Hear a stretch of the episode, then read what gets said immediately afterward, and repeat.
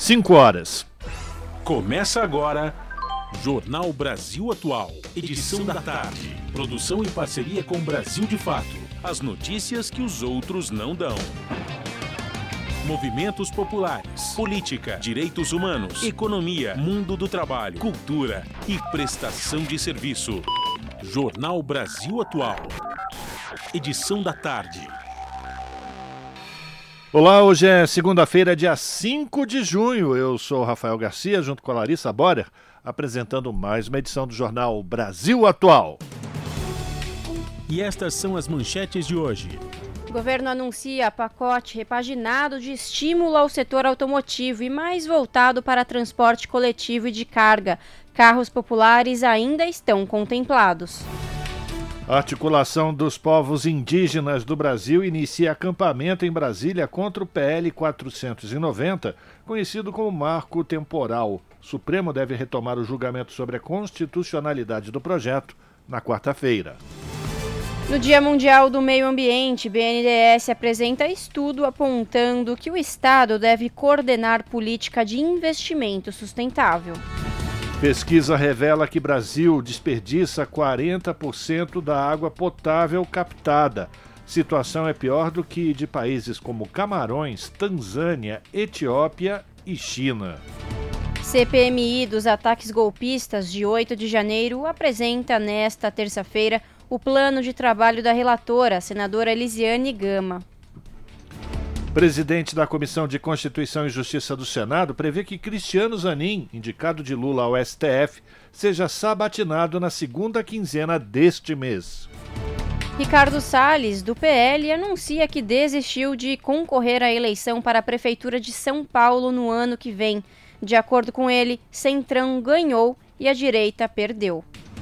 Pesquisa mostra que o sistema coletivo público de transporte da cidade de São Paulo perdeu 30% de passageiros nos últimos 10 anos. E inscrições para o Enem 2023 começam hoje e seguem até o dia 16 de junho. Prazo para o pagamento da taxa de inscrição se encerra no dia 21 deste mês. 5 horas, 2 minutos, horário de Brasília. Participe do Jornal Brasil Atual, edição da tarde, por meio dos nossos canais nas redes sociais. Facebook, facebook.com barra Rádio Brasil Atual. Pode participar pelo Instagram, arroba Rádio Brasil Atual. Twitter, arroba RA Brasil Atual. E também pelo WhatsApp, o número é o 11 96893 7672. Você está ouvindo? Jornal Brasil Atual, edição da tarde. Uma parceria com Brasil de Fato. Na Rádio Brasil Atual tempo e temperatura. A tarde desta segunda-feira aqui na capital paulista é de tempo firme, céu azul e o ventinho já está mais gelado, agora 19 graus. Para hoje não tem previsão de chuva. Durante a madrugada o tempo fica nublado e a temperatura fica na casa dos 14 graus. Em Santo André, São Bernardo do Campo e São Caetano do Sul, a tarde desta segunda-feira também é de tempo parcialmente nublado, 17 graus neste momento. Na região do ABC não tem previsão de chuva. O período da noite será bem nublado e durante a madrugada a temperatura cai e fica na casa dos 14 graus. Tempo de sol entre nuvens na região de Mogi das Cruzes. Os termômetros marcam 18 graus agora. Também não vai chover na região de Mogi. Durante o período da madrugada, a temperatura fica na casa dos 13 graus. E em Sorocaba, a tarde desta segunda-feira é de tempo ensolarado. Os termômetros marcam 22 graus agora. Não tem previsão de chuva em Sorocaba. O período da noite será de tempo limpo e a temperatura fica na casa dos 14 graus durante a madrugada. Olha, no finalzinho do jornal eu volto para falar como fica o tempo nesta terça-feira. Na Rádio Brasil Atual, está na hora de dar o serviço. 5 horas 4 minutos, trânsito aqui na cidade de São Paulo, final de tarde dessa segunda-feira, começo de semana ensolarada aqui na capital. A CET, a Companhia de Engenharia de Tráfego, diz que foram que são nesse momento 321 quilômetros de ruas e avenidas monitoradas com trânsito congestionado. A Zona Sul apresenta a pior situação nesse momento, 100 quilômetros de lentidão. Zona Oeste com 78, Zona Leste com 60, Zona Norte com 44, também é, fazem parte desse ranking. E, por fim, região central com 39 quilômetros de ruas e avenidas com trânsito lento neste final de semana. Lembrando que os carros com placa final 1 e 2 só podem voltar a circular no centro expandido aqui da cidade de São Paulo a partir das 8 da noite. Então, das 5 até as 8 da, noite, carros placas final 1 e 2 não podem circular. E agora a gente sabe, com a Larissa Borer, qual é a situação do transporte público sobre trilhos aqui na cidade de São Paulo. Boa tarde, Lari. Boa tarde, Rafa. Bora lá, vamos saber. Segundo o site do metrô, todas as linhas estão operando normal, tá tudo tranquilo na, na tarde desta segunda-feira e é a mesma coisa segundo o site da CPTM. Todas as linhas estão operando em situação normal. E é isso mesmo, viu, Rafa? Dei uma olhada aqui no, nos twitters né, do, do metrô e também do, da CPTM e em outros, em outros sites que também falam a situação é, do, do, metrô e da, da, da CPTM e é isso mesmo, tá tudo certinho. Rafa, conta pra gente como que tá a situação das rodovias nesta segunda-feira. Eu vou falar do trânsito do, das rodovias Anchieta, Anchieta e Imigrantes para os motoristas que querem chegar na região da ABC ou Baixada Santista. Anchieta tem trânsito normal nesse momento? Não, não, não. Imigrantes têm o trânsito normal nesse momento. É, em ambos os sentidos. Na rodovia Anchieta, no sentido litoral, um acidente está provocando lentidão no trânsito já é um, já um quilômetro de lentidão, do 53 ao 54, portanto, lá no final da serra, da descida, um quilômetro de trânsito lento, a tendência é de piorar esse congestionamento pela Anchieta. Se você está indo para o litoral agora, prefira a rodovia dos imigrantes. Na Baixada, a rodovia Padre Manuel da Nóbrega, que liga a Santos, a região ali da Baixada, com o litoral sul, também tem trânsito normal em ambos os sentidos. Boa viagem para você que precisa pegar a estrada. Rádio Brasil Atual 98,9 FM.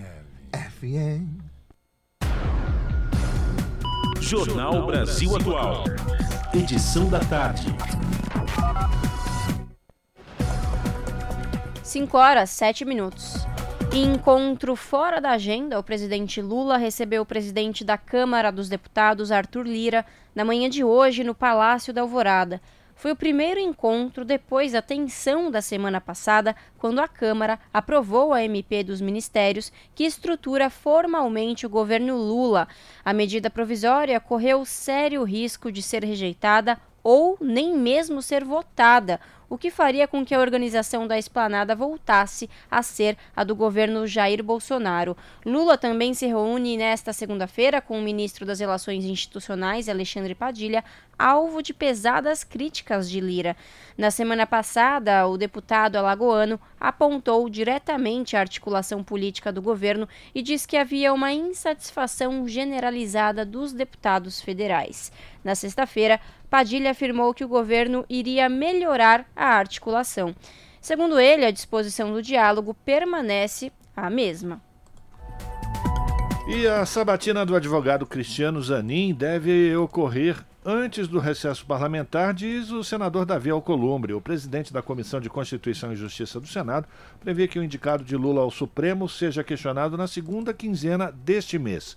Quem traz os detalhes é o Douglas Matos. O senador Davi Alcolumbre, do União Brasil, presidente da Comissão de Constituição e Justiça, a CCJ do Senado, sinalizou que a sabatina de Cristiano Zanin deve ocorrer na segunda quinzena deste mês.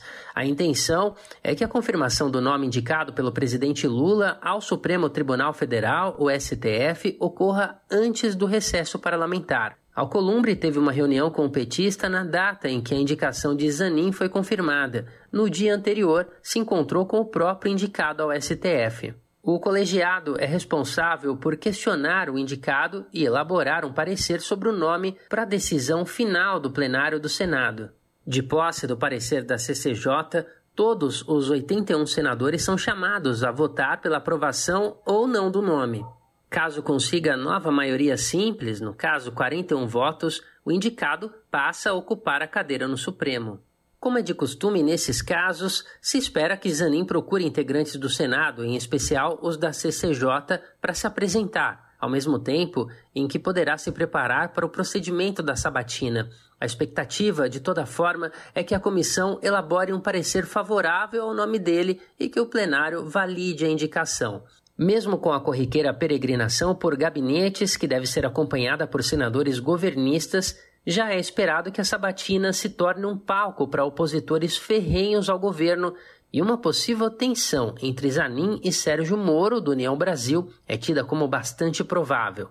Formalmente, foram ações conduzidas por Zanin que desencadearam uma série de decisões que atestaram a incompetência e a imparcialidade do ex-magistrado da Lava Jato. Alcolumbre, por sua vez, tem a prerrogativa de determinar o rito da sabatina, que pode vir a ser determinante para o grau de tensão na sessão.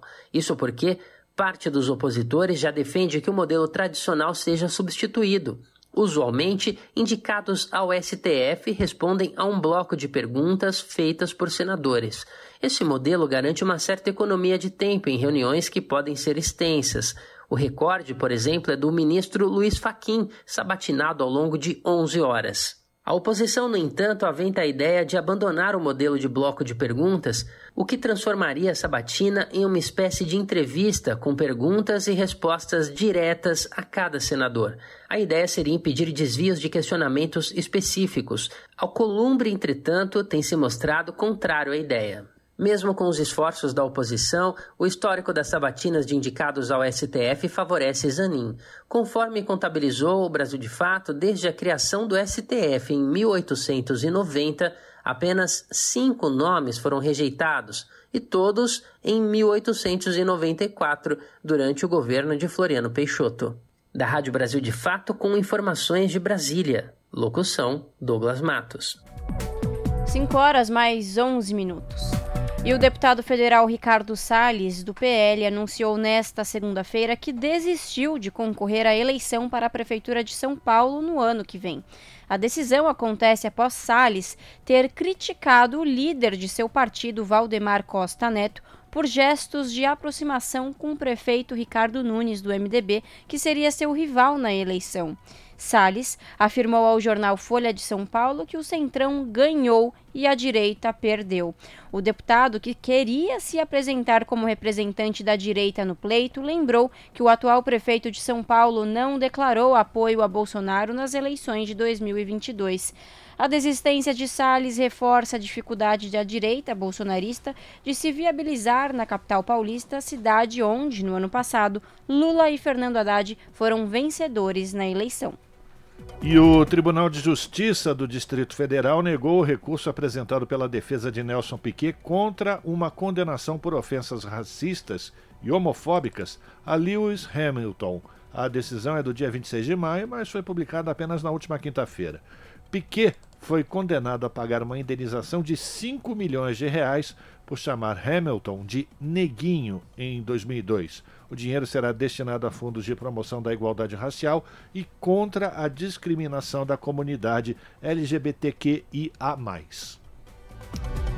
E apesar de fator maduro, cúpula indica caminhos para integração da América do Sul. Segundo analistas, reação a declarações de Lula sobre Venezuela turvou o saldo positivo do encontro de chefes do Estado.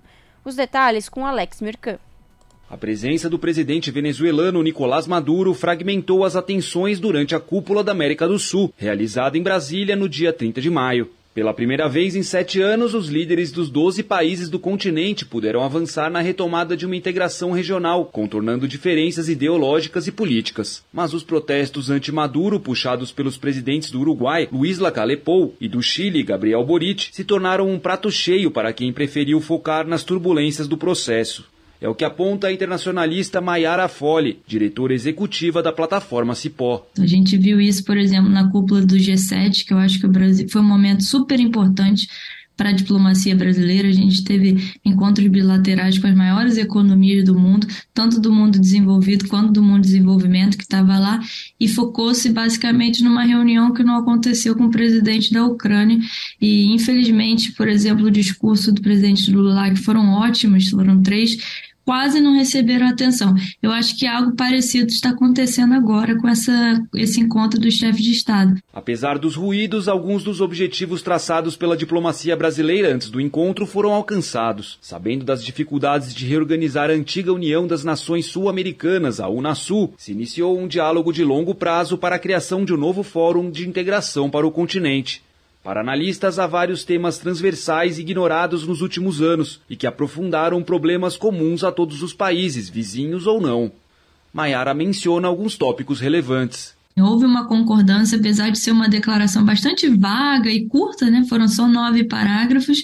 Houve alguma identificação de áreas gerais de colaboração, meio ambiente, saúde, infraestrutura, mas de concreto mesmo é só de que voltarão a se reunir em algum momento e que, de, que haverá essa construção desse mapa do caminho. Com o retorno de Maduro ao Brasil pela primeira vez desde 2015, as pressões sobre o presidente brasileiro começaram na véspera da cúpula, durante o encontro bilateral do Brasil com a Venezuela. Na ocasião, Lula criticou os países europeus que reconheceram o autoproclamado presidente Juan Guaidó, seguindo os Estados Unidos, e relativizou problemas no país vizinho. Confira um trecho das declarações de Lula. Você sabe a narrativa que se construiu contra a Venezuela, da antidemocracia, do autoritarismo, sabe? Então eu acho que cabe à Venezuela mostrar a sua narrativa para que possa efetivamente fazer pessoas mudar de opinião. Para Maiara, Lula poderia ter evitado atritos já previstos. Pelo que eu entendo, assim, nas conversas privadas, houve-se um debate sobre a necessidade da Venezuela, que a Venezuela tem em 2024 eleições limpas, que sejam observadas internacionalmente e que sejam aceitas é, pelos partidos de oposição. Aparentemente isso foi falado, foi conversado é, é, no privado, mas infelizmente isso não foi isso que foi dito na entrevista coletiva do presidente Lula e isso certamente causou um certo ruído. Os esforços de projetar a liderança brasileira na América do Sul passam por um teste. Isso porque o cenário atual é muito diferente daquele de 2001, quando foi realizada a primeira cúpula continental. Mas a intenção de construir laços multilaterais e de superar barreiras ideológicas pode ser benéfica a todos os países da região, que congregam muito mais do que apenas laços culturais e históricos. De Brasília para a Rádio Brasil de Fato, Alex Mirkan. Você está ouvindo? Jornal Brasil Atual, edição da tarde. Uma parceria com Brasil de Fato. Agora são 5 horas e 17 minutos. E o Estado deve coordenar política de investimento sustentável, é o que afirma um estudo. Esse levantamento foi apresentado hoje no Dia Mundial do Meio Ambiente no Banco Nacional de Desenvolvimento Econômico e Social. Quem vai trazer os detalhes é a Carolina em Pessoa. O Estado deve ser o grande coordenador das políticas de investimentos sustentáveis no país. Esta é uma das principais conclusões do estudo, financiando o Big Push, caminhos para destravar a transição social e ecológica no Brasil.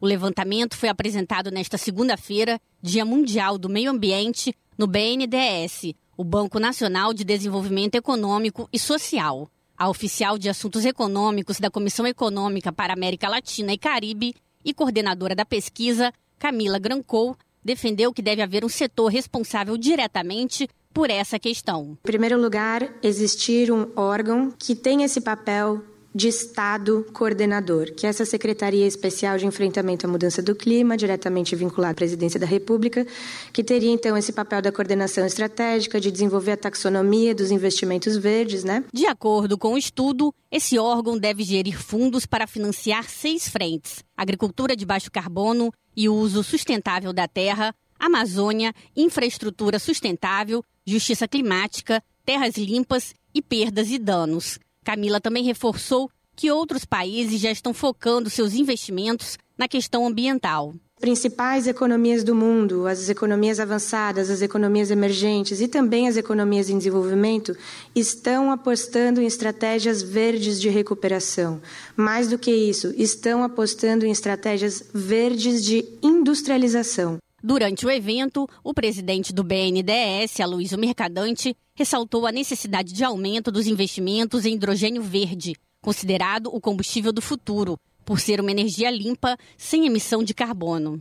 92% da nossa matriz nesse momento é de energia limpa, nós precisamos dobrar para impulsionar hidrogênio verde, que vai consumir, se nós tivermos de fato um peso relativo relevante, podemos ter, vai mais ou menos precisar do tamanho da matriz energética da oferta de energia que nós temos hoje, de energia limpa. O estudo foi apresentado nesta segunda-feira durante o seminário Financiamento para o Grande Impulso para a Sustentabilidade, da Rádio Nacional no Rio de Janeiro, Carolina Pessoa. 17 horas mais 20 minutos. Seis cidades brasileiras realizaram atos nesta segunda-feira em homenagem ao jornalista britânico Don Phillips e do indigenista brasileiro Bruno Pereira, assassinados no Vale do Javari, no Amazonas. Os atos ocorreram no Rio de Janeiro, Brasília, Campinas, Belém, Salvador e em Atalaia do Norte, em Amazonas.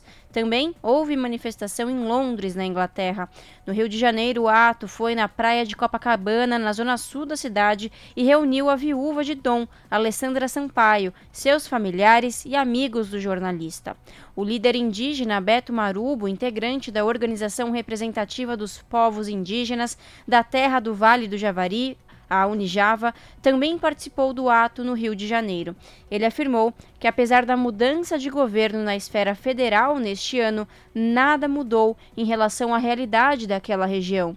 Segundo Marubo, durante a transição de governo foram apresentadas várias sugestões para melhorar a situação do Vale do Javari, mas até agora nenhuma dessas medidas foi adotada.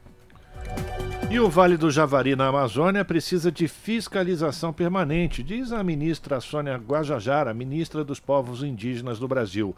Segundo ela, a região é marcada por anos de abandono. O governo pretende implementar plano de segurança e fiscalização com envolvimento de diversos ministérios. Da ONU News em Nova York, quem traz as informações é o repórter Felipe de Carvalho. Este 5 de junho marca um ano do assassinato do jornalista britânico Don Phillips e do indigenista brasileiro Bruno Pereira. A dupla, que realizava uma missão na mata, desapareceu no Vale do Javari, na floresta amazônica, quando seguia de barco para um contato com grupos indígenas.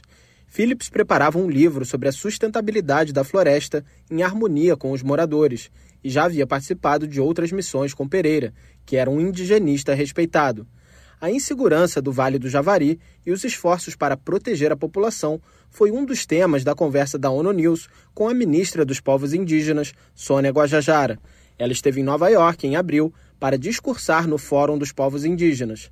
Vale do Javari também foi esse palco da brutalidade do crime contra Dom Philips e Bruno Pereira.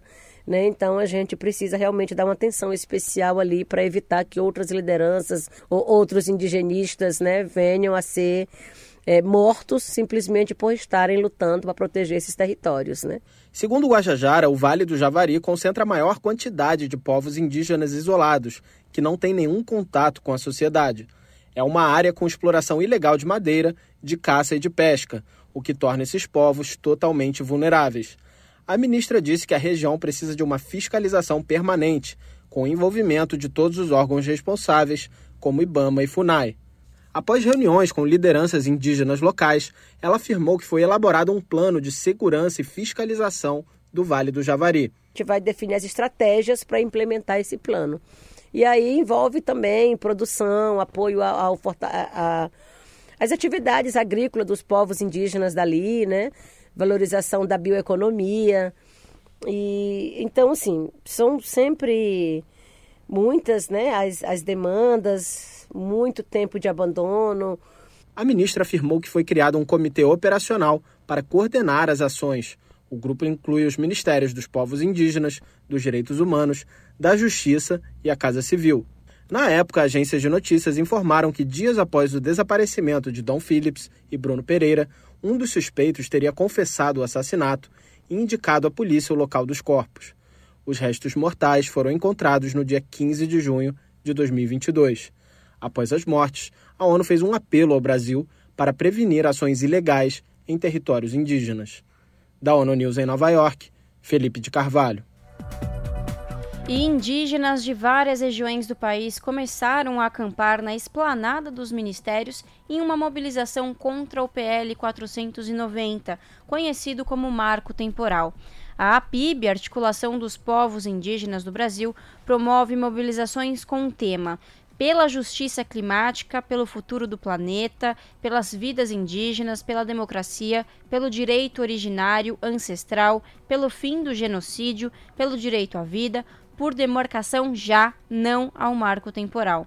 Os povos indígenas querem a derrubada da tese do marco temporal no Supremo Tribunal Federal. O STF deve retomar o julgamento na próxima quarta-feira. O julgamento no Supremo começou em 2021 mas a análise do tema foi interrompida em razão do pedido de vista apresentado pelo ministro Alexandre de Moraes. Até o momento, dois ministros votaram. Relator do caso, Luiz Edson Fachin, se manifestou contra a aplicação do marco temporal. O ministro Cássio Nunes Marques votou a favor.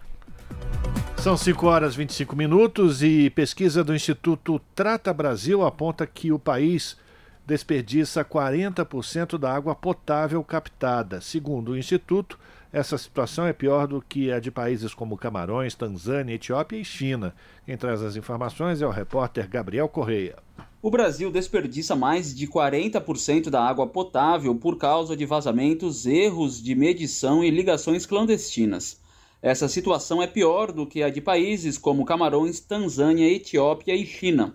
Os dados são do Instituto Trata Brasil e foram divulgados nesta segunda-feira. Eles foram colhidos a partir do Sistema Nacional de Informações sobre Saneamento. De acordo com Luana Preto, presidente executiva do Trata Brasil, toda a água desperdiçada no país daria para abastecer o dobro das pessoas sem acesso à água que são cerca de 33 milhões de brasileiros. Nós perdemos hoje, em média no Brasil, mais de 8 mil piscinas olímpicas de água tratada por dia. Então, esse volume de água perdido por dia, ele poderia abastecer 67 milhões de pessoas, caso essas perdas fossem reduzidas de 40% para zero. Nas regiões Norte e Nordeste, a situação aparece de forma mais grave. A cada 4 litros de água potável distribuída na cidade de Porto Velho, por exemplo, pelo menos 3 litros são desperdiçados. A capital de Rondônia lidera o ranking nacional das 100 maiores cidades que mais desperdiçaram água entre 2017 e 2021. Logo abaixo aparecem Macapá, capital do Amapá, Rio Branco, capital do Acre, Várzea Grande, no Mato Grosso e São Luís, capital maranhense. Nesse mesmo ranking, apenas oito cidades, 3 no Centro-Oeste e 5 no Sudeste, atendem às metas do Ministério do Desenvolvimento Regional, que é reduzir até 2034 o desperdício de água para 25%. O saneamento básico é constitucionalmente de responsabilidade dos municípios. Entre as cidades com melhores evoluções se destaca Cariacica, no Espírito Santo, que melhorou 35 pontos percentuais no índice do Trata Brasil. De acordo com Luana Preto, presidente executiva do Instituto, a cidade capixaba é um exemplo que se contrapõe ao desperdício nacional, que ainda está na média de 40%. A redução de perdas de 40% para 25% poderia trazer um ganho líquido de 27 bilhões de reais para o nosso país. A redução de perdas ela traz impactos né, ambientais, sociais e econômicos e esse tema precisa estar na ordem do dia para que a gente é, tenha água na quantidade e na qualidade necessária para as futuras gerações. Nossa produção tentou contato com o Ministério do Desenvolvimento Regional, mas ainda não obteve resposta. Da Rádio Nacional em São Luís, Gabriel Correa. 5 horas e 28 minutos e o governo federal escolheu esta segunda-feira, Dia Mundial do Meio Ambiente, para lançar a quinta fase do Plano de Ação para Prevenção e Controle do Desmatamento na Amazônia. O novo plano foi lançado pelo presidente Lula e pela ministra do Meio Ambiente Marina Silva e prevê um embargo imediato de metade da área desmatada ilegalmente no Brasil. O embargo é uma forma de sanção administrativa que suspende as atividades desenvolvidas na propriedade atingida. A proposta também projeta a criação até 2027 de novas unidades de conservação em 3 milhões de hectares, área equivalente ao estado de Alagoas. O plano foi criado em 2004, no primeiro mandato de Lula, e encerrado em 2019, no governo de Jair Bolsonaro.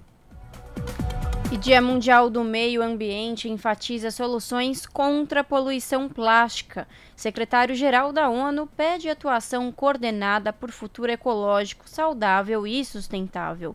O mundo produz mais de 400 milhões de toneladas do material por ano. Da ONU News em Nova York, as informações com a repórter Mônica Grayley.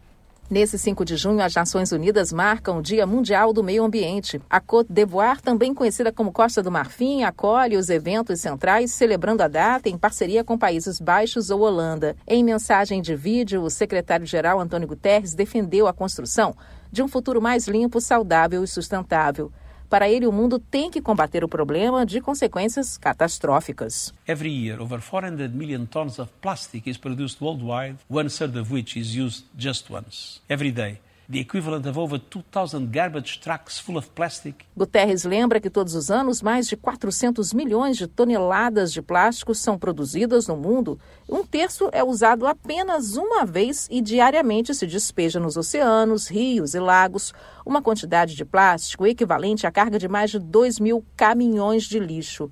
O lema desse ano é Soluções para a Poluição Plástica e marca o 50 ano da comemoração que é organizada pelo Programa da ONU para o Meio Ambiente, o PNUMA. Os eventos promovem a busca de soluções para a questão envolvendo iniciativas de governos empresas e consumidores. Guterres enfatiza ainda que os microplásticos estão presentes nos alimentos, na água e no ar. Eles compõem combustíveis fósseis e impactam a crise do clima com maior uso, produção e queimas.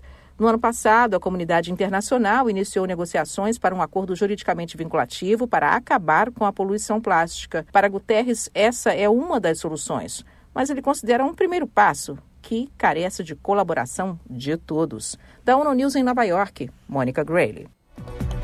Jornal Brasil Atual, edição da tarde, 5 horas e 31 minutos. E agora a gente fala de uma proposta que estimula a titulação de terras para mulheres trabalhadoras que foi aprovada na Câmara dos Deputados. Quem vai trazer os detalhes é a repórter Paula Bitar. Projeto aprovado pela Comissão de Constituição e Justiça da Câmara obriga o INCRA, Instituto Nacional de Colonização e Reforma Agrária, a adotar medidas para estimular e facilitar a titulação de terras em nome de mulheres trabalhadoras rurais familiares no âmbito da reforma agrária. De acordo com o texto aprovado, também passarão a ter prioridade a mulher titular da família monoparental, em que somente uma pessoa arca com todas as responsabilidades da criação dos filhos, a mulher vítima de violência violência doméstica e a família que tenha entre seus integrantes uma pessoa com deficiência. Para o relator Eduardo Bismarck, do PDT do Ceará, a titulação em nome das mulheres assegura que a propriedade será utilizada em proveito de toda a família. Isso aí já é uma política pública que tem sido implementada em todo tipo de é, programa habitacional. Dar preferência às mulheres na hora de receberem a propriedade, o título da terra, no caso da reforma agrária, de um imóvel. Isso porque está comprovado através da prática e de estudos que a mulher fica com um bem por muito mais tempo do que o homem, ela permanece dentro de casa, mesmo no caso de divórcio. A gente precisa dar um olhar diferenciado para as mulheres sempre nas políticas públicas. Atualmente, segundo a lei da reforma agrária, a distribuição de imóveis rurais é feita pelo INCRA por meio de títulos que podem ser conferidos ao homem, à mulher ou ao homem e à mulher em caso de casamento ou união estável. Apesar de a lei já prever a possibilidade de mulheres serem beneficiadas com títulos da reforma agrária, o autor do projeto, o deputado José Guimarães, do PT, do Ceará afirmou que, na maioria dos casos, os beneficiados são homens. A proposta será encaminhada ao Senado, a menos que haja recurso para votação em plenário. Da Rádio Câmara, de Brasília, Paula Bitar. 5 horas 33 minutos. E Fiocruz lança a 12 Olimpíada Brasileira de Saúde e Meio Ambiente. O evento reúne alunos e professores do sexto ao nono ano do ensino fundamental e do ensino médio de escolas públicas e privadas de todo o país. As inscrições começam nesta terça-feira, dia 6, e devem ser feitas pelas instituições de ensino. Os detalhes na reportagem de Solimar Luz contribuir para a qualidade da educação, incentivar projetos relacionados à promoção da saúde e fortalecer estratégias voltadas para o desenvolvimento sustentável.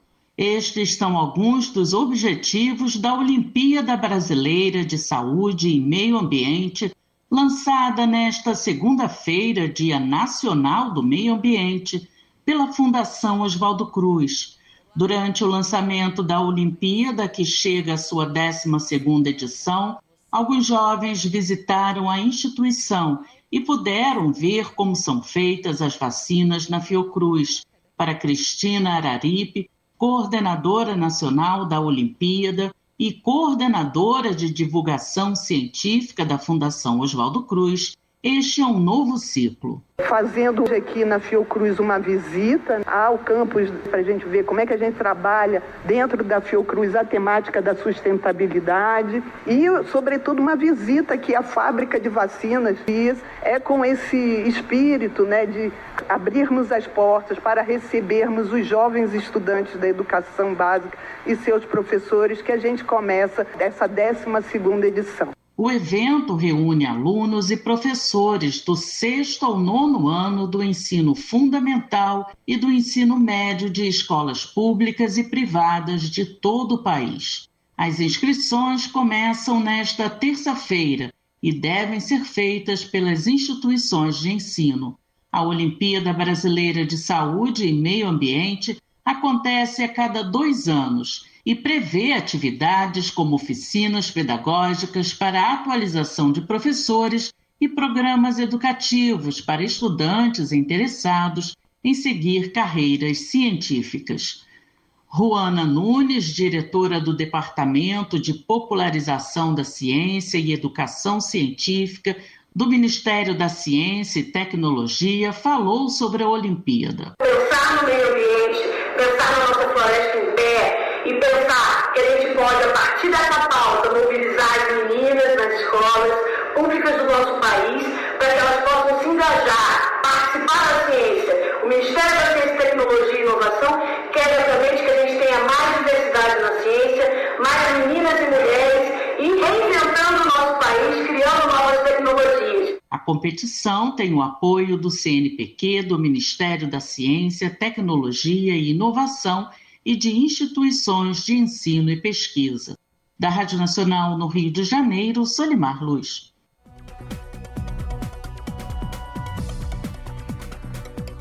E agora, no Jornal Brasil Atual, vamos conversar com Cida de Oliveira, que é repórter do portal da Rede Brasil Atual, redebrasilatual.com.br. Cida, bem-vinda, boa tarde, tudo bem? Boa tarde, Larissa, como vai você?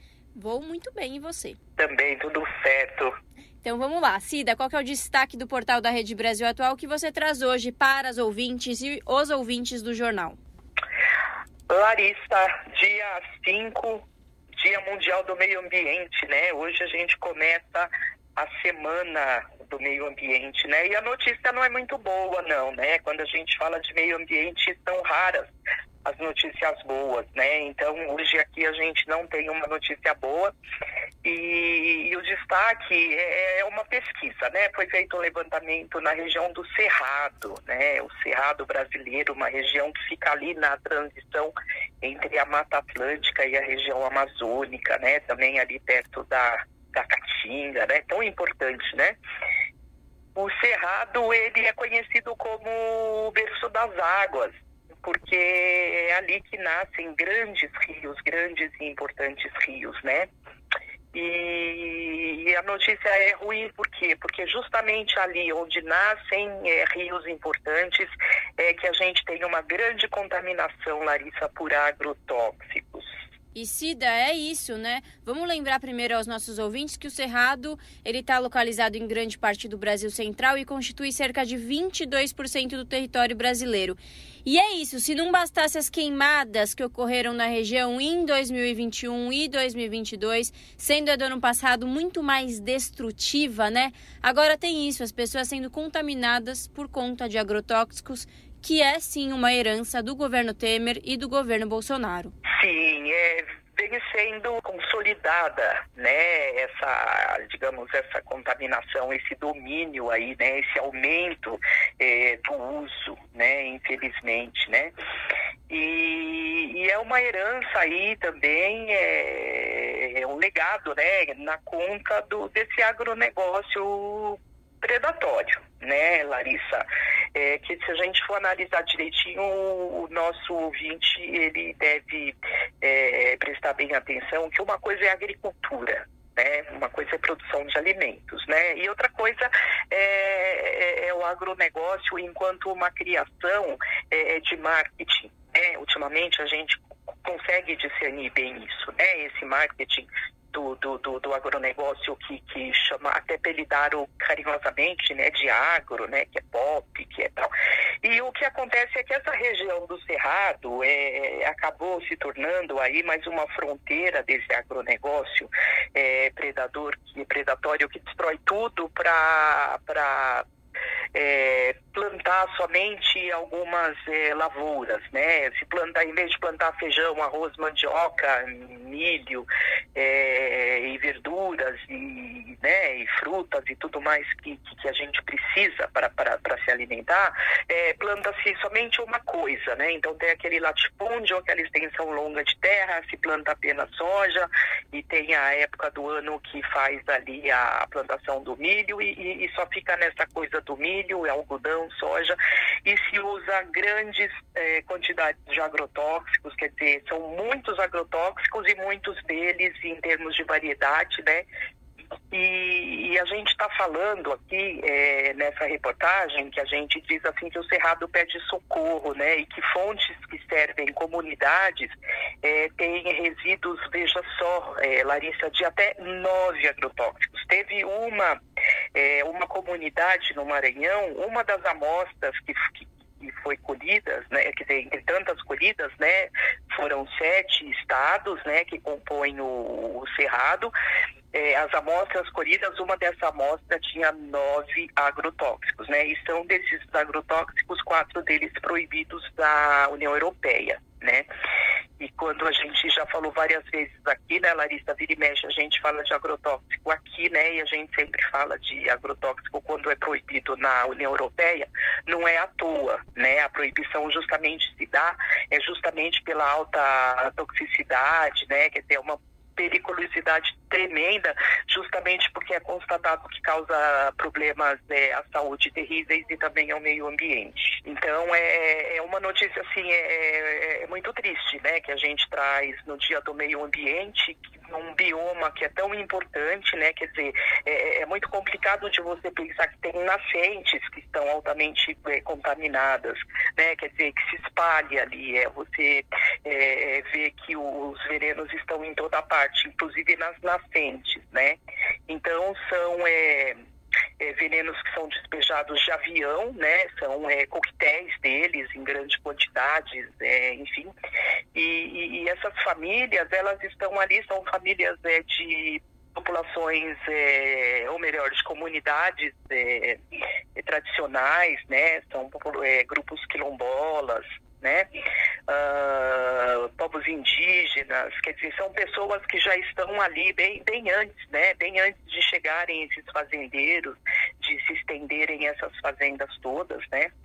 E, e é uma situação muito difícil, porque fica parecendo que a gente não, não, não vai ter saída, né? Porque é, você tem toda essa situação é em meio, é, em nome de um pseudo discurso que é a produção de alimentos, né? Mas é, eu só queria trazer de contraponto, né, uma notícia boa, mas é uma notícia da semana retrasada de que o Supremo Tribunal Federal ele validou uma lei estadual no Ceará que proíbe a pulverização aérea no estado. Né? Então, ao passo que a gente tem essa situação dramática no, no Cerrado, a gente tem um exemplo ali no estado do Ceará, que é o primeiro e o único estado brasileiro que teve a coragem de proibir naquele estado a pulverização aérea de agrotóxicos, né? E que sirva de exemplo é, essa coragem, essa iniciativa. É uma lei, aliás, que foi questionada no, no Supremo Tribunal Federal, mas que o Supremo teve a sensibilidade é, de, de validar a lei, de negar uma, um recurso de negar uma ação movida pelos ruralistas para que fosse é, derrubada essa lei estadual. Né? Então, o Ceará continua aí como um exemplo a ser seguido para que a gente consiga, quem sabe, outros estados se inspirem e a gente consiga reverter situações como esta, tão triste do Cerrado agora, é, com nascentes, rios, córregos contaminados por agrotóxicos. E Cida, vamos lá, esse relatório, Vivendo em Territórios Contaminados, um dossiê sobre agrotóxicos nas águas do Cerrado, é, foi feito por quem? Teve parceria? Conta pra gente.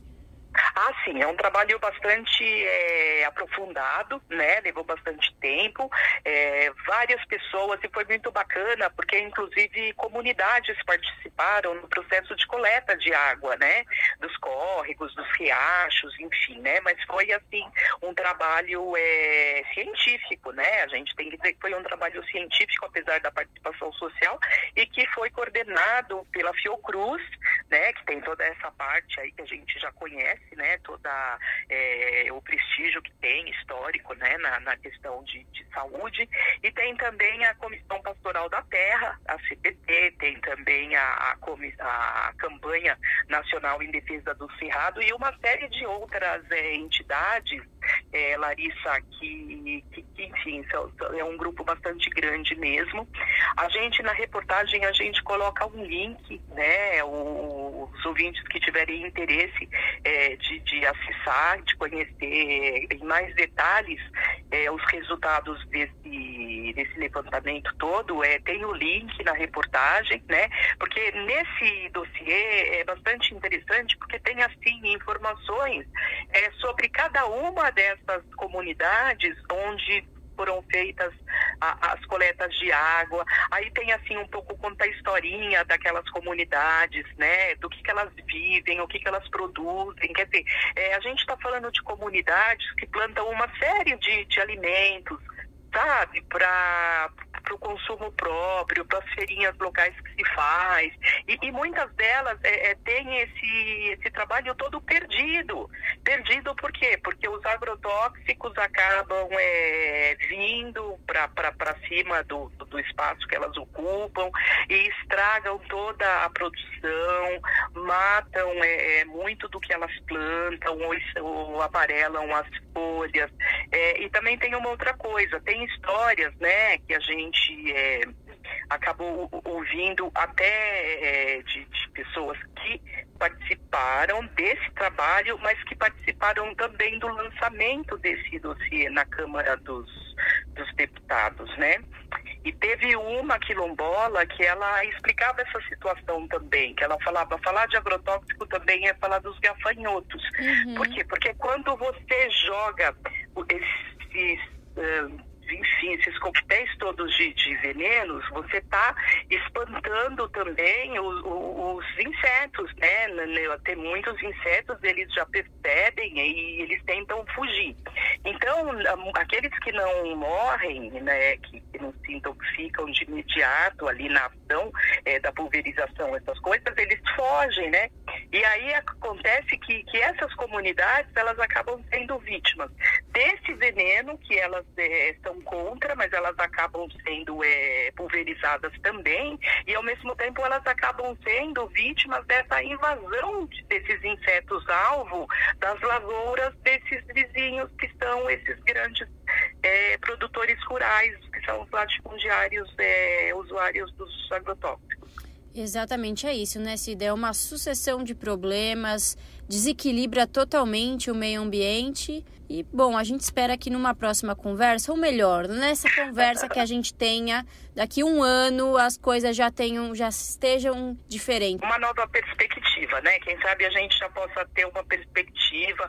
Queria dar uma notícia aqui, né, no, no futuro próximo, de que caminham, por exemplo, leis no, no na Câmara, por exemplo, uma, um programa que, está pronto para votar, que está tudo prontinho, é, que chama Programa Nacional de Redução do uso de agrotóxicos, que é o PNARA, está pronto para votar, né? Seria tão bom que a gente tivesse essa notícia para comentar aqui, né? Que, que é um programa que, que vai entrar em votação, que a gente tenha no, no, no plenário é, parlamentares assim é, sensíveis para a importância de se fazer essa redução, que a gente precisa melhorar a saúde das pessoas, do meio ambiente, né?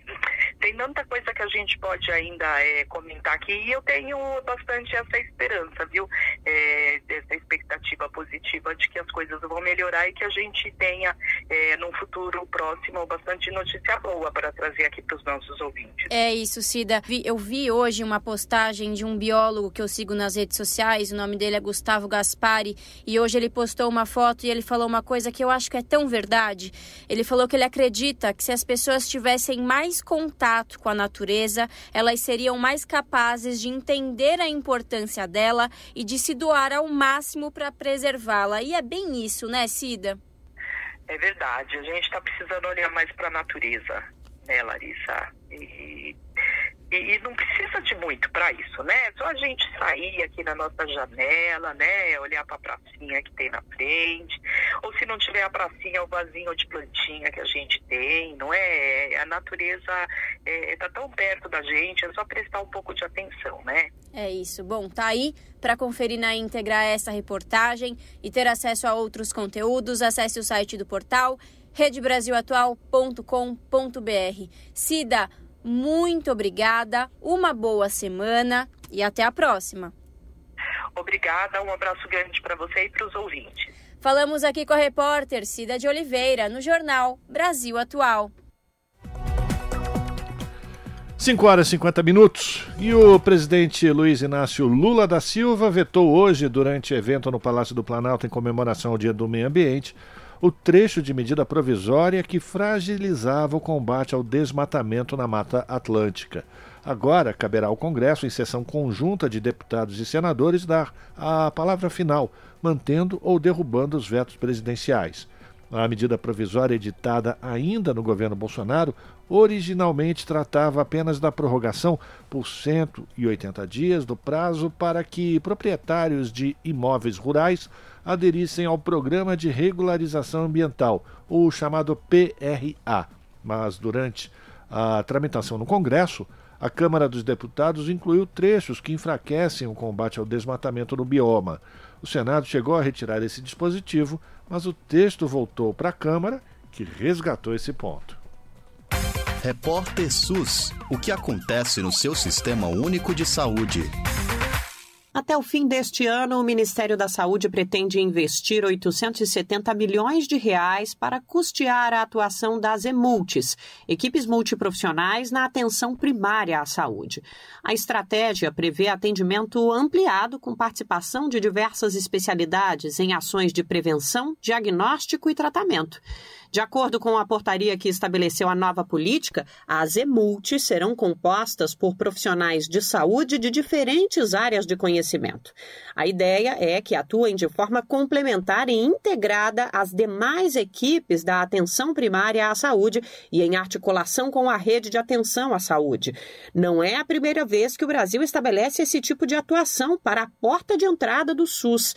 Desde 2008, os núcleos de apoio à saúde funcionavam a partir dessa lógica. No entanto, o programa foi desconfigurado na gestão de Michel Temer após o golpe contra a ex-presidenta Dilma Rousseff. No governo de Jair Bolsonaro, o desmonte foi concretizado e as ações deixaram de receber financiamento. Agora, o Ministério da Saúde retoma a política com a expectativa de que aproximadamente 4 mil equipes multiprofissionais prestem atendimento em todo o território nacional. Segundo a pasta, o retorno do atendimento multiprofissional foi uma demanda apresentada por estados e municípios e tem peso importante para a garantia do cuidado integral e do acesso à saúde.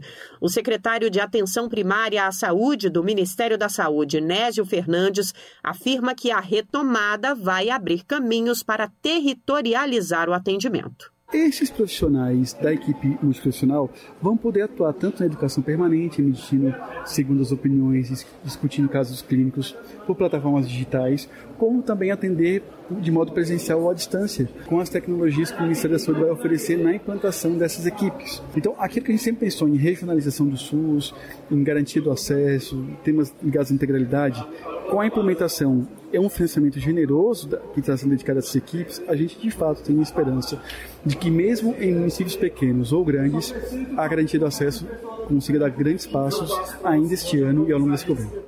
A pesquisadora Talita Abe, que estuda o impacto do NASF na saúde pública, pontua que a possibilidade de atendimento e atividades remotas é o grande diferencial trazido pela EMULT. Ela, que é fisioterapeuta, considera a retomada do atendimento multiprofissional motivo de comemoração, mas lembra que ainda há desafios a serem superados com certeza alguns desafios eles permanecem, inclusive com relação ao modelo de cuidado que não seja centrado no formato clínico e reabilitador por parte desses profissionais e que eles consigam fazer essa ruptura né, na fragmentação do cuidado, por exemplo. Mas nesse momento nós devemos comemorar esse recomeço com as equipes multiprofissionais, principalmente depois do desmonte do NASF e do enfraquecimento da atenção primária à saúde nos últimos anos. As novas equipes EMULT vão contar com cinco novas especialidades em relação à antiga NASF. São elas cardiologia, dermatologia, endocrinologia, infectologia e rancenologia. De São Paulo, da Rádio Brasil de Fato, Juliana Passos e Nara Lacerda. De São Paulo, da Rádio Brasil de Fato, Nara Lacerda. E partos normais superam cesáreas na rede pública do Rio de Janeiro. No ano passado, mais de 50% dos bebês nascidos em hospitais e maternidades da Secretaria de Estado de Saúde foram de partos normais. Quem conta mais pra gente é a repórter Solimar Luz. O Rio de Janeiro tem se tornado referência na saúde de gestantes e bebês. Apesar de longe da média recomendada pela Organização Mundial da Saúde, da realização de apenas 10 a 15% de partos cesáreas, o Estado vem superando a média nacional quando se trata de parto humanizado. No ano passado, mais de 50% dos bebês nascidos em hospitais e maternidades da Secretaria de Estado de Saúde foram de partos normais. Quando a gestante não apresenta complicações, o parto natural é um processo fisiológico e seguro e quem explica é a enfermeira Michele Castro, responsável técnica da obstetrícia do Hospital da Mãe, que fica em Mesquita, na Baixada Fluminense.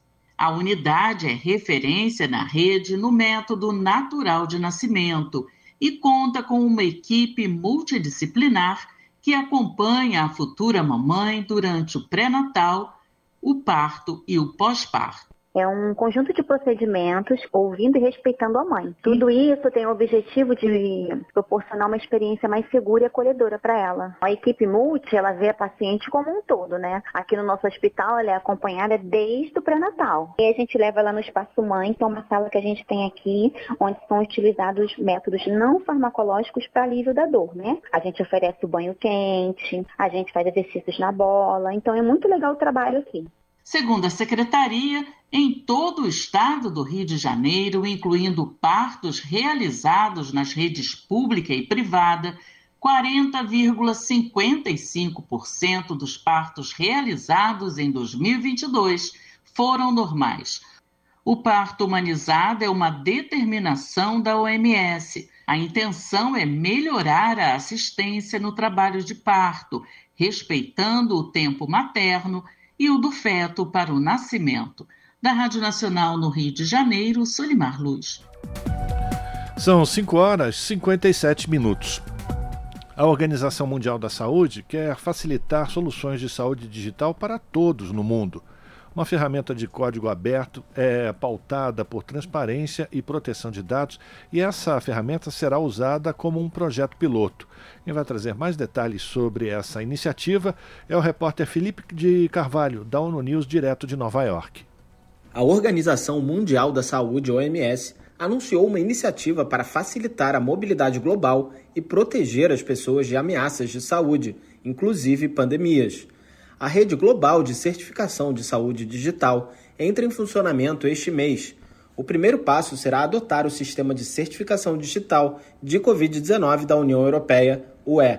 A parceria é considerada histórica por ambas as partes. O certificado digital de Covid-19 da UE funciona em 80 países e territórios. Além de constituir uma base de dados importante na luta contra a pandemia, ele também serve para facilitar viagens e o turismo internacional. O modelo implementado pelos europeus é baseado em certificados interoperáveis e em tecnologias e padrões de código aberto. Isso permitiu a conexão de países fora do bloco, fazendo com que esta seja a solução mais utilizada em todo o mundo. A OMS pretende que todos os Estados-membros tenham acesso a essa ferramenta de saúde digital de código aberto, que se baseia nos princípios da equidade, inovação, transparência, proteção de dados e privacidade. A médio prazo, a agência busca desenvolver uma ampla gama de produtos digitais para oferecer acesso à saúde para todos. O diretor-geral da OMS, Tedros Ghebreyesus disse que os novos produtos de saúde digital que estão sendo desenvolvidos têm por objetivo ajudar as pessoas em todos os lugares a receber serviços de saúde de qualidade, de forma rápida e mais eficaz. A partir da parceria com a União Europeia, a Organização Mundial da Saúde vai utilizar sua própria estrutura para promover a convergência de certificados digitais.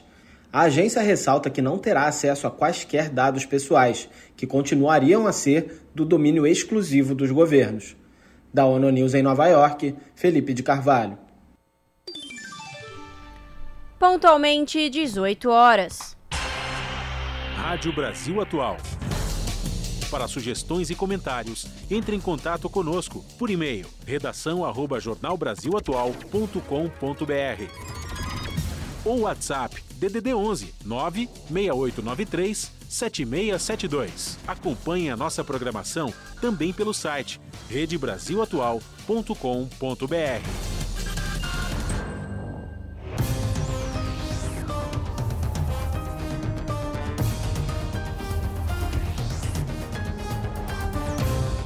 E chegou a hora de fazer conexão com a redação do seu jornal para gente ficar sabendo quais são os destaques do dia. Lembrando que o seu jornal começa pontualmente às 19 horas na TVT, canal digital 44.1 e também pelo canal do YouTube, youtube.com/redetvt. No comando dela, a apresentadora Ana Flávia Quitério. Boa noite, Ana Flávia. Quais são os destaques desta segunda?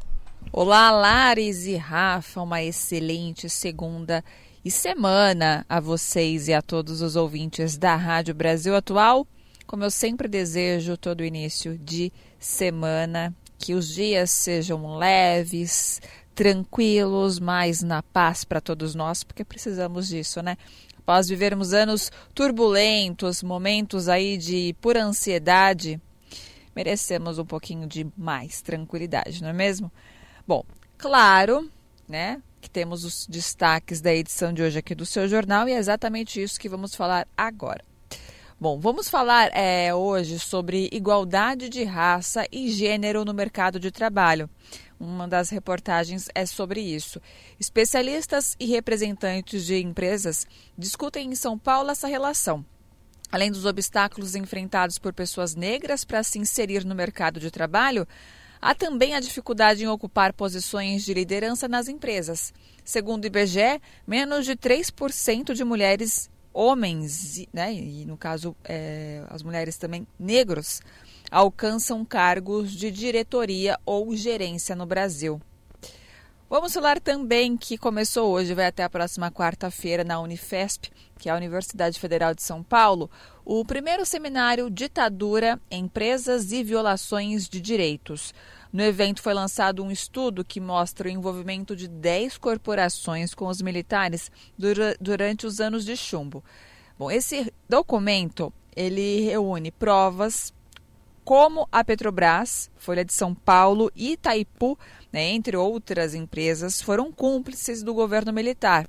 Para se ter uma ideia, durante né, esses anos de chumbo, a Folha de São Paulo cedia carros da empresa para ações da Operação Bandeirantes, que levavam pessoas para prisões, torturas e também assassinatos. Já a Petrobras, ela atuou em articulação com as Forças Armadas para instaurar inquéritos contra os trabalhadores e algumas prisões eram feitas dentro da própria empresa. Esses são alguns dados que constam no relatório lançado hoje. E mais detalhes vocês acompanham na nossa reportagem. E para finalizar, hoje, dia 5 de junho, Dia Mundial do Meio Ambiente. É, não é um dia lá, né, para se comemorar, não, porque infelizmente estamos deixando a mãe natureza muito triste com as ações humanas, né? E no mesmo dia do Mundial do Meio Ambiente, se completa um ano do assassinato do indigenista Bruno Pereira e do jornalista inglês Don Phillips. É, o repórter do Brasil de Fato, que é, é nosso parceiro, é, o Murilo Pajola, ele acompanhou essa história né, do assassinato dos dois desde o desaparecimento de ambos e traz uma, uma reportagem bem bacana, né, um especial aí sobre o legado dos dois profissionais e como é que está o andamento desse caso. Bom, esses foram os destaques desta segunda aqui no seu jornal. Mais notícias e informações vocês acompanham pontualmente às sete da noite comigo no seu jornal. Bom jornal para você, Lares e Rafa. Beijão grande para todo mundo e até daqui a pouco. Jornal Brasil Atual, edição da tarde. Uma parceria com Brasil de Fato. São 18 horas 4 minutos. E o governo federal demitiu nesta segunda-feira o diretor de apoio à gestão educacional da Secretaria de Educação Básica do Ministério da Educação, o Alexander Moreira. A demissão de Moreira do MEC ocorre dias depois de uma operação da Polícia Federal contra um grupo suspeito de fraude em licitação e lavagem de dinheiro no estado de Alagoas, por meio da compra de equipamentos de, de robótica. A chefia do MEC decidiu demitir o Alexander Moreira por entender que o agora ex-diretor pode ter se omitido e não atuado para impedir os supostos desvios. Na operação Efesto da Polícia Federal, que investiga possíveis crimes ocorridos entre 2019 e 2022 na compra de kits de robótica para 46 municípios no estado de Alagoas, com verba do Fundo Nacional de Desenvolvimento da Educação. A investigação apontou que a licitação para a compra dos kits incluía, de forma ilegal, restrições para direcionar os contratos a uma única empresa, a Megalic. Segundo a PF, foram desviados com o esquema mais de 8 milhões de reais. 18 horas 5 minutos. E Enem 2023, as inscrições começam nesta segunda. As inscrições vão até o dia 16 de junho e o prazo para o pagamento da taxa de inscrição se encerra no dia 21 deste mês. Os detalhes com Douglas Matos. Os estudantes que pretendem realizar o Enem de 2023, o Exame Nacional do Ensino Médio, já podem se inscrever para participar da prova. As inscrições começam nesta segunda-feira e vão até o dia 16. O exame será aplicado entre os dias 5 e 12 de novembro deste ano em todo o território nacional. A inscrição deve ser feita na página do participante. No seu navegador, basta digitar enem.inep.gov.br barra participante. Repetindo, enem.inep.gov.br barra participante. Lá também é possível acessar outras informações importantes sobre o exame, como a disponibilidade de tutoriais para realizar a inscrição, cronograma e outras orientações. Quem precisa de atendimento especializado durante a prova, como gestantes, lactantes, idosos ou pessoas com alguma deficiência, ou ainda quem deseja solicitar tratamento por nome social, deve encaminhar os pedidos também na página do participante até o dia 16 de junho. Todos os que não foram contemplados com a isenção da taxa de inscrição devem efetuar o pagamento da guia até o dia 21 deste mês. O valor da inscrição do Enem de 2023 é de 85 reais. Para ter sido isento do pagamento, estudantes de famílias de baixa renda tiveram de comprovar as condições socioeconômicas até o dia 28 de abril pela página do participante. De São Paulo, da Rádio Brasil de Fato, com reportagem de Mariana Lemos. Locução Douglas Matos. As notícias que os outros não dão. Jornal Brasil Atual. Edição da tarde. Uma parceria com Brasil de Fato. Brasil de Fato, 20 anos. Apoie e lute.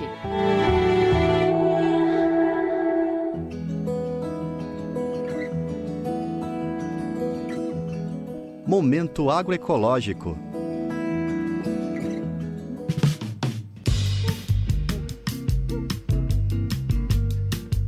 O desmatamento e as mudanças climáticas provocadas pela expansão do agronegócio têm ameaçado cada vez mais os biomas brasileiros.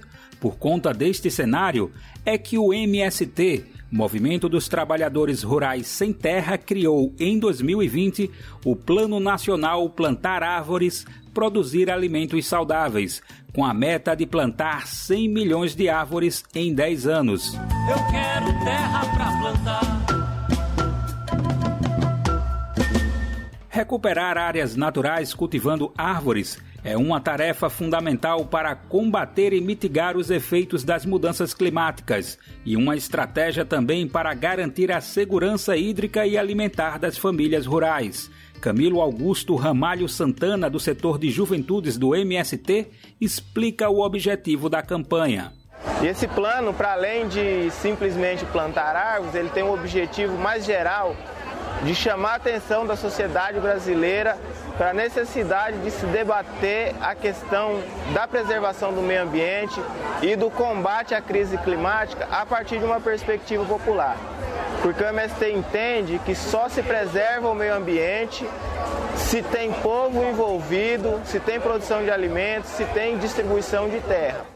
A variedade cultivada pelo MST nas escolas do campo, cooperativa e centros de formação, praças, avenidas e cidades é grande. São árvores nativas, frutíferas, ornamentais, hortaliças e até medicinais. Tudo é aproveitado, frutas, sementes, cascas e também as raízes, como explica Camilo. Para plantar 100 milhões de árvores, a gente precisa de muda. Precisa de muda, precisa de semente, precisa de gente trabalhando. Então a gente faz isso em todos os nossos estados, onde o MST está organizado. Né? Temos a rede de viveiros da Reforma Agrária Popular, com mais de 150 viveiros, das mais diversas formas, desde viveirinho pequeno, de fundo de quintal, até viveiros com capacidade de produção de 300 mil mudas por ano. Vinícius Lima, do setor de produção do MST no Distrito Federal, possui uma variedade de sementes do bioma do Cerrado. Ele conversou com o Brasil de Fato, manuseando cada uma das espécies conservadas. Existem vários tipos de sementes né, dentro do nosso bioma e dentro de vários outros biomas também, que a gente coleta e tem beneficiamentos diferentes, formas de armazenar diferentes. Né? No caso aqui das gramíneas, né? aqui o capim jaraguá, capim peba, ou capim flechinha, o capim colonial. Eles podem estar sendo armazenados nesses sacos de, de papel mesmo, né? Já Isabel Rodrigues, do MST Paraense, dá dicas de como fazer para germinar uma semente de açaí. Pode ser 50% de areia, 50% de serragem curtida, semeia a semente de açaí, e também, depois de semeada, a gente organiza a irrigação ou manualmente não tem que molhar todos os dias, né? Elas têm que estar sempre úmidas, que é para poder ter uma boa germinação. Quando ela germinar, o açaí, você pode ficar observar o tamanho da planta, né? Que ela vai estar entre 5 a 7 centímetros, em formato de palito a planta. Em Alagoas, a luta das famílias sem terra para manter os umbuzeiros, umburanas e catingueiras em pé tem sido um desafio. E Aline Oliveira, do setor de juventude do MST, destaca o papel da apicultura para conter o processo de desertificação da caatinga. Nós falamos que é, sem abelhas não há vida e as abelhas têm ido embora por conta da falta de flores, né? E por conta da derrubada das árvores e também pela destruição do bioma. E hoje não se pensa um apicultor sem, sem plantar árvores, não se pensa apicultura sem plantar árvores, e não se dá para pensar agricultura também sem as abelhas para polinizar e assim ter frutos. Aline destaca a relação entre as sementes e as heranças culturais dos povos cuidar e zelar do bioma caatinga é também cuidar e zelar da identidade do povo sertanejo, do povo nordestino, e por isso nós temos colocado também né, como desafio de, de apontar esse bioma como um patrimônio nacional. Nos três primeiros anos de campanha, já foram 10 milhões de árvores plantadas em todo o Brasil. Para o MST, o plantio de árvores colabora também com a organização da produção nos assentamentos e acampamentos do movimento e na geração de renda dessas famílias, como explica Aline. Então, as nossas cadeias produtivas hoje estão interligadas com o plantio de árvores. Não há produção de comida sem plantio de árvores, porque nós precisamos de um ambiente em equilíbrio, as nascentes precisam das árvores, nós precisamos das árvores e, sobretudo, os camponeses. E por isso que hoje a nossa bandeira de luta do Plano Nacional perpassa também pela questão ambiental. A questão ambiental perpassa a luta do povo sem terra. Do Recife, da Rádio Brasil de Fato, com reportagem de Pedro Estropaçolas. Locução Daniel Lamir.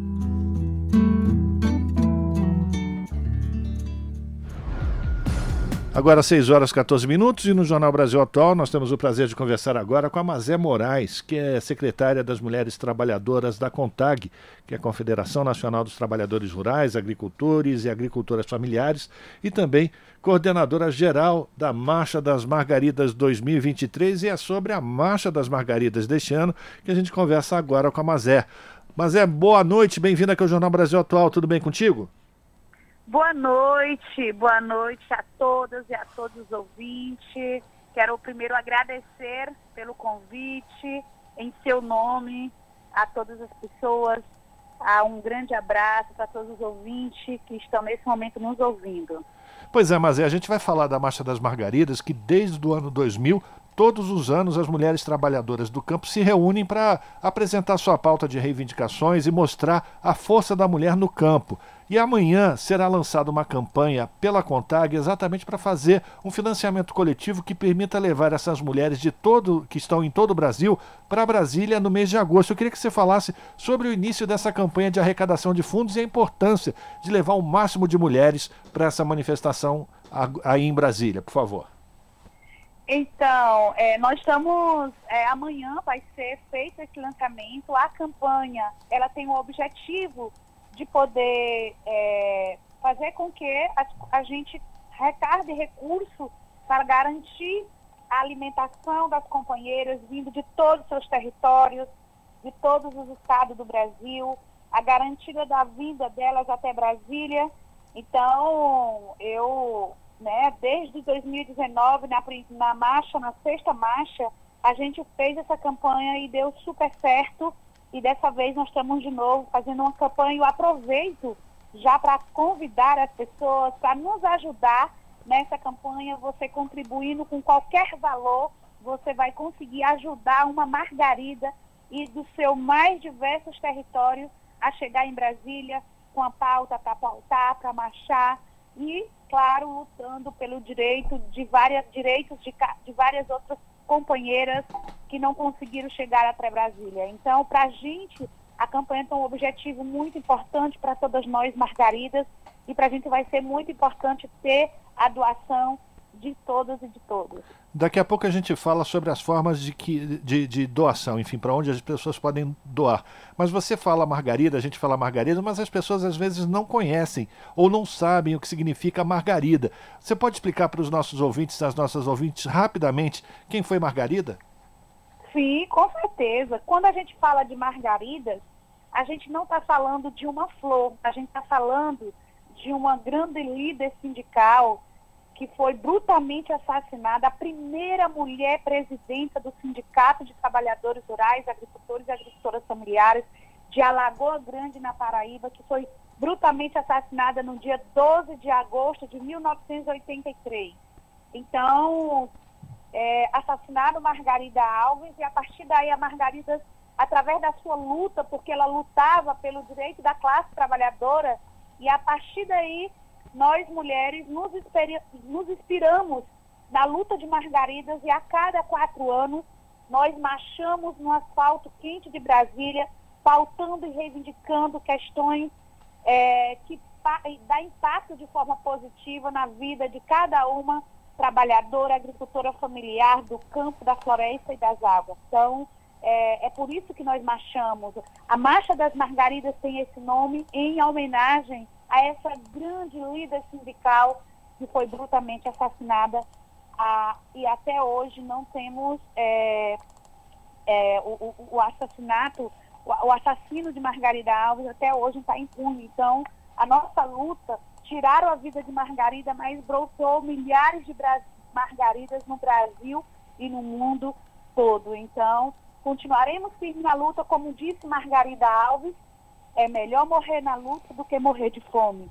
Então seguiremos firmes na caminhada e na luta na defesa dos direitos das nossas agricultoras familiares, trabalhadoras rurais do campo, da floresta e das águas.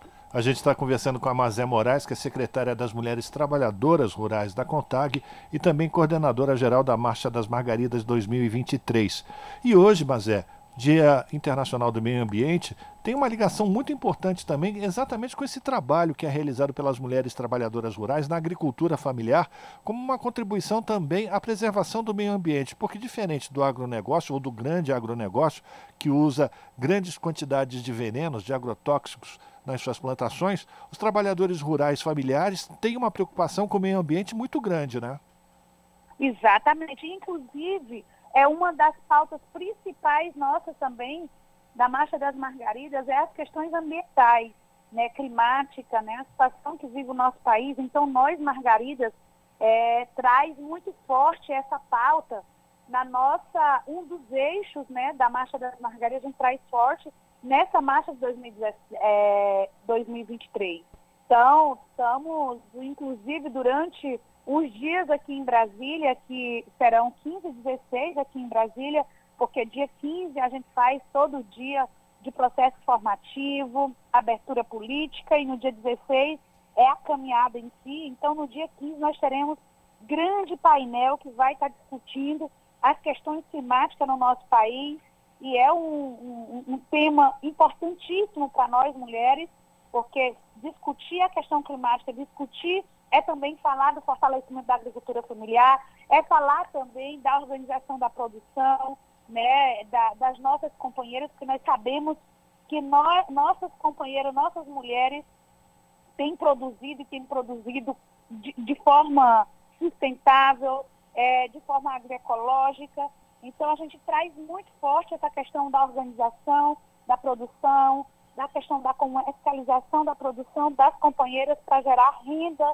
Então tudo isso a gente traz e é muito importante esse eixo que está dentro da nossa é, é, plataforma da Marcha das Margaridas. Mas é quando você fala dia 15, 16, 15, 16 de agosto. Agora a gente está é, entrando no primeiro ano do governo Lula, da retomada do governo Lula, depois de anos aí de retrocessos. Qual é a expectativa de vocês da participação das mulheres? Quantas mulheres vocês pretendem levar até Brasília com a participação e com a ajuda de todos nós que estamos aqui conversando com você e ouvindo você através desse financiamento coletivo para que a gente possa encher uh, o Distrito Federal, a esplanada dos, dos ministérios de Margaridas, como você mesmo se referiu? Exatamente. Então, para nós, há uma expectativa muito grande. Primeiro porque nós estamos em um, em um ano, em um momento da retomada. Nós dizia que em 2019 nós fizemos a marcha da resistência. E esse ano de 2023 nós estamos, vamos realizar a marcha da retomada, da reconstrução do nosso país. Então há uma expectativa muito grande. Nós iremos entregar agora no dia 21 de junho a nossa pauta política ao executivo e ao legislativo o governo terá aí praticamente dois meses. Opa, perdemos o contato aqui com a Margarida, ah, com a Margarida, olha eu aqui, com a Mazé. A gente vai tentar retomar a nossa conversa. Infelizmente caiu a ligação. A gente estava falando com a Mazé Moraes, que é secretária de Mulheres Trabalhadoras da Contag. Mas, de qualquer forma, o recado da Mazé está dado e a gente convida a todas e todos a entrarem no site, acessarem o portal da Contag, contag.org.br. Lá vocês vão ter todas as informações, inclusive acessar a campanha que está sendo lançada, que será lançada amanhã, terça-feira, dia 6 de junho para mais uma edição da Marcha das Margaridas, a 23ª edição da Marcha das Margaridas. Desde o ano 2000, as mulheres trabalhadoras rurais se concentram em Brasília para defender a sua pauta de reivindicações e buscar melhores condições para a trabalhadora que vive no campo brasileiro. De qualquer forma, eu quero agradecer mais uma vez a participação da que é secretária das Mulheres Trabalhadoras Rurais da CONTAG, que é a Confederação Nacional dos Trabalhadores Rurais de Agricultores e Agricultoras Familiares, e também a coordenadora geral da Marcha das Margaridas 2023. Você está ouvindo? Jornal Brasil Atual, edição da tarde. Uma parceria com Brasil de Fato. 18 horas 23 minutos. E representantes da sociedade civil, com apoio de artistas e lideranças indígenas, organizam um ato marco temporal ou não na quarta-feira, dia 7 do 6, mesmo dia em que a tese começa a ser julgada no Supremo Tribunal Federal. As organizações APIB, Comissão Arnes, Instituto Vladimir Herzog, Comissão Justiça e Paz e OAB São Paulo se juntam a artistas como a ativista e cantora Daniela Mercury, também integrante da Comissão Arnes, para se manifestarem nas escadarias do Teatro Municipal na Praça Ramos de Azevedo, centro de São Paulo. Lideranças do povo guarani e o presidente do Conselho Municipal dos Povos Indígenas de São Paulo, Avani Funiô, participam do ato com cerimônias e apresentações tradicionais. O objetivo da manifestação é o de mobilizar a sociedade e as autoridades contra a aprovação do marco temporal no STF. As organizações afirmam que a tese é inconstitucional e que não há embasamento em tratados internacionais. O ato Marco Temporal Não começa ao meio-dia da quarta-feira na escadaria do Teatro Municipal, na Praça Ramos de Azevedo, centro de São Paulo. São 6 horas 25 minutos. A CPMI, a Comissão Parlamentar Mista de Inquérito, que investiga em Brasília os ataques golpistas de 8 de janeiro, vai apresentar amanhã o plano de trabalho da sua relatora, a senadora Elisiane Gama. Quem vai trazer mais detalhes sobre a apresentação desse plano de trabalho direto de Brasília é o repórter Renato Ribeiro. Vamos acompanhar. A comissão já recebeu mais de 600 requerimentos, desde convites e convocações até pedidos de quebra de sigilos. A CPMI ainda pode utilizar outras formas de investigação, como mandados de busca e apreensão e o compartilhamento de dados. A senadora disse que nesta primeira etapa vai haver a aprovação dos pedidos de oitivas. Segundo ela, somente após a aprovação de requerimentos de quebra de sigilo com pedidos de transferência de sigilo bancário, fiscal, telefônico e telemático é que a comissão vai conseguir avançar nas investigações e fazer uma segunda rodada de oitivas. O presidente da CPMI, deputado federal Arthur Maia, confirmou a votação do plano de trabalho na terça e dos requerimentos na quarta, além da realização de duas reuniões por semana. A ideia, de acordo com o deputado, é votar algo em torno de 15 a 20 requerimentos já na quarta-feira, com as oitivas começando após o feriado de Corpus Christi. Ele adiantou que a CPMI já iniciou as conversas com a Procuradoria-Geral da República e com a Polícia Federal para buscar apoio técnico nas investigações. A comissão terá 180 dias para apresentar e votar o relatório final. Depois, essas informações são encaminhadas ao Ministério Público, à Polícia Federal ou a outros órgãos para tomarem as medidas cabíveis. A CPMI mista é composta por 16 senadores e 16 deputados. A apresentação do plano de trabalho deveria ter acontecido na semana passada, mas foi adiada por conta da votação no Senado da medida provisória que reorganizou os ministérios do governo Lula. Da Rádio Nacional, em Brasília, Renato Ribeiro. 6 horas 27 minutos. Cinco dias depois de anunciar a parada de 10 dias em parte da produção em sua fábrica em São José dos Campos, a General Motors decidiu estender o chamado Day Off para toda a unidade do município. O comunicado foi feito pelo Sindicato dos Metalúrgicos de São José dos Campos e região nesta segunda-feira. O período de parada é o mesmo divulgado anteriormente, de 12 a 23 de junho. Agora também envolvendo os metalúrgicos da, de produção de motores dos veículos Onix Joy e Prisma Joy, além de parte do administrativo. Ainda haverá férias coletivas para trabalhadores do setor de transmissão no período de 19 a 28 de junho.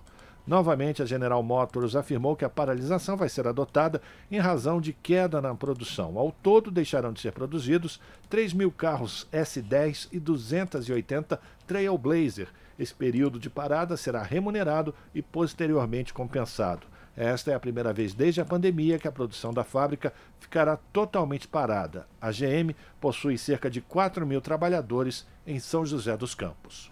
Se você gosta do nosso jornalismo independente e quer rever nossas entrevistas e reportagens, acesse o canal da Rádio Brasil Atual no YouTube. Nosso endereço é youtube.com/barra Rádio Brasil Atual. Ajude a nossa voz ser cada vez mais forte e ir cada vez mais longe. Inscreva-se em nossos canais, curta e compartilhe o conteúdo Rádio Brasil Atual e TVT.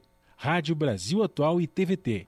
Compromisso com a notícia, compromisso com a democracia, compromisso com você. Na Rádio Brasil Atual. Tempo e temperatura. Terça-feira na capital paulista será um dia bem típico do outono, dia de sol e tempo limpo, sem previsão de chuva e friozinho, com máxima de 22 graus e mínima de 13 graus. Nas regiões de Santo André, São Bernardo do Campo e São Caetano do Sul, a terça-feira será de dia parcialmente nublado, de sol entre nuvens, sem previsão de chuva. A temperatura máxima será de 21 graus e a mínima de 13 graus. E em Mogi das Cruzes, a terça-feira também será um dia de tempo firme, sem previsão de chuva, parcialmente nublado, com aberturas, com algumas aberturas para o sol, e temperatura mais baixa, máxima de 21 graus e mínima de 12 graus.